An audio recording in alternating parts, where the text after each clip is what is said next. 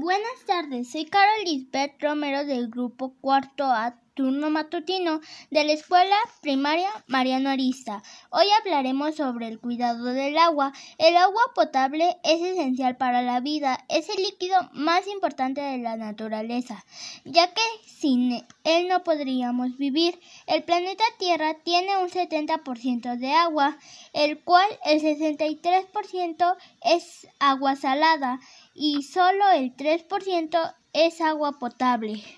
Por eso es importante cuidarla y mantenerla limpia y a su vez detener la contaminación. Más de mil millones de personas en el mundo no tienen acceso al agua potable. 25 mil personas mueren cada día por no tener agua limpia para beber.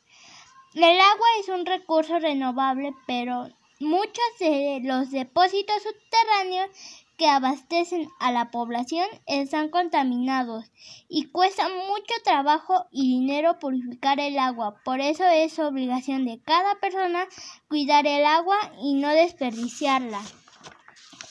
Aquí te tengo algunas propuestas para cuidar el agua. 1. Cierra la llave del agua cuando te, cuando te laves tus manos o te bañes. 2. No tires basura en ríos y mares. 3. Reutiliza el agua de la lavadora. Con ella puedes lavar patios y banquetas.